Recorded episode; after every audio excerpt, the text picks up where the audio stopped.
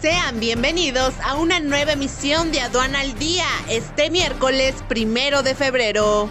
Nacional. Se instalará en Cancún la Cámara de Comercio de Madrid.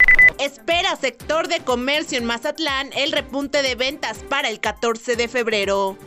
Empresarios moderan su confianza en la economía al inicio de este 2023 internacional. Cambio de reglas, en peor acceso a dólares en Argentina.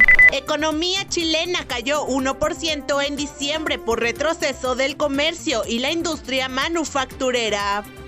La Organización de Estados Americanos advirtió sobre el incremento del comercio ilegal de oro desde Ecuador a China adquiere el Congreso en línea de la novena actualización integral aduanera, con más de 15 horas de conferencias de los líderes de las ramas del comercio exterior y aduanas, del 23 al 31 de enero a precio especial. Comunícate al 22 27 35 05 18.